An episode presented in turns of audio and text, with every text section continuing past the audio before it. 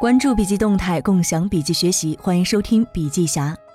今天和您分享陈威如教授在中欧创业营第六期主讲的创业战略与平台化思维。收听前请思考如何往自己的行业里导入网络效应，在有网络效应的市场里如何借势？红包式的优惠方案是不是网络效应？所谓的网络外部效应，就是当商品售出数目越多或使用越多时，商品对使用者的单位价值效用随之增加。微信就具备这种网络效应的性质。如果你是世界上第一个使用微信的人，你可能觉得微信不太好用，但是你周围的人开始使用微信以后，每个人都觉得它的效用更高了。当你多一个朋友开始使用微信或者 Facebook，你的效用也就增加了。到后来形成这样一种现象：每个人都用微信，要是你不用微信的话，你就像是被这个世界给抛弃了一样。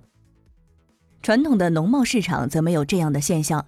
当你走到一个农贸市场，正要进去的时候，发现里面黑压压的都是一片想买菜的人。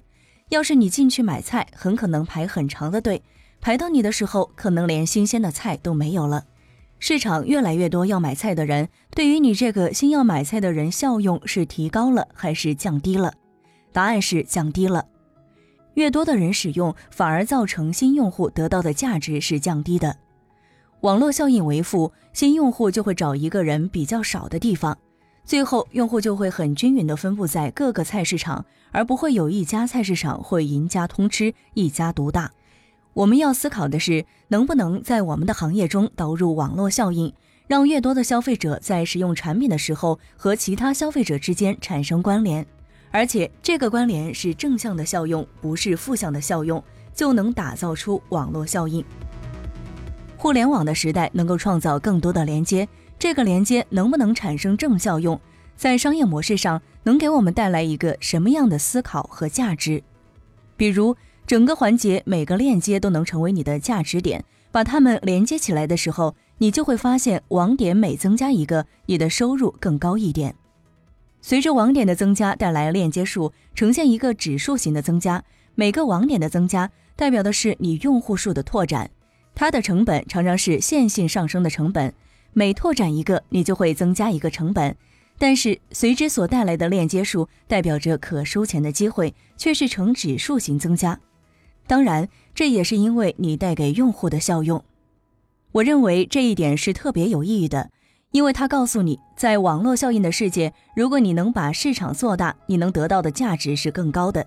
因此，你会愿意牺牲短期利益，赚取更长期的利益。双边市场就是资源与需求的匹配。垂直价值链是一种思考方式，分工发展非常专业化以后，很多行业环节划分得非常细。每个专业只做自己最专业的事情，但是挑战在于这个世界变化快的时候，当用户需求反馈到销售终点的接触点，终端销售人员再反馈到研发人员那儿，常常需要个把月的时间，可能还不止。尤其在一些行业，几十年都没有变化，研发人员触不到真实的消费需求，对市场没有感觉，这个时候就会产生整个行业的大溃败。因为价值链的上游根本不能理解消费者要什么，无法做出反应，所以现在全球的大公司都斥巨资做端到端的信息融通，就是要加强更多的信息流通。但是从某个方面来讲，他们还是没有改变整个价值链是一个串联的本质，只能尽量削减去中间化，中间环节少一点，或者利用强控来要求大家把信息分享出来。但是这个效果，我认为并不是很好。我们的解决方式是什么？能不能把串联变成并联？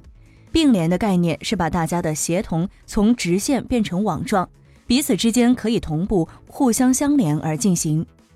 当然，在这样一个情况下，有可能刚开始的时候需要平台来帮助大家把这个框架架构起来。也就是说，就像你的公司有没有办法研发、制造、采购、销售同步往前走？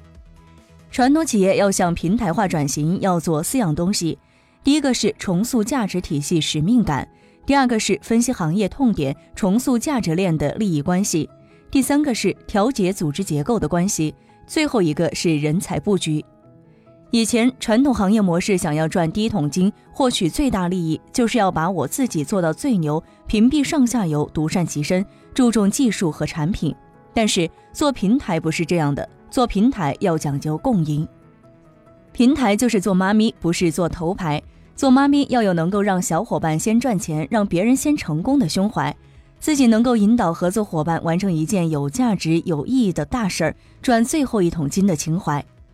这里有一个关键点：谁有企图心及能力去打通这里面的每一个环节？是否愿意让上下游串联打通了以后，对整个生态圈的需求者及供应者都有更好的影响，而不是更坏的影响？平台如果能够对多方带来长期的价值，而不是一次性的，就不会怕在合作伙伴成长之后被人家遗弃或者替代。好了，今天的分享就到这儿。如果您喜欢我们的文章，可以关注笔记侠的微信公众号。感谢您的收听，下期见。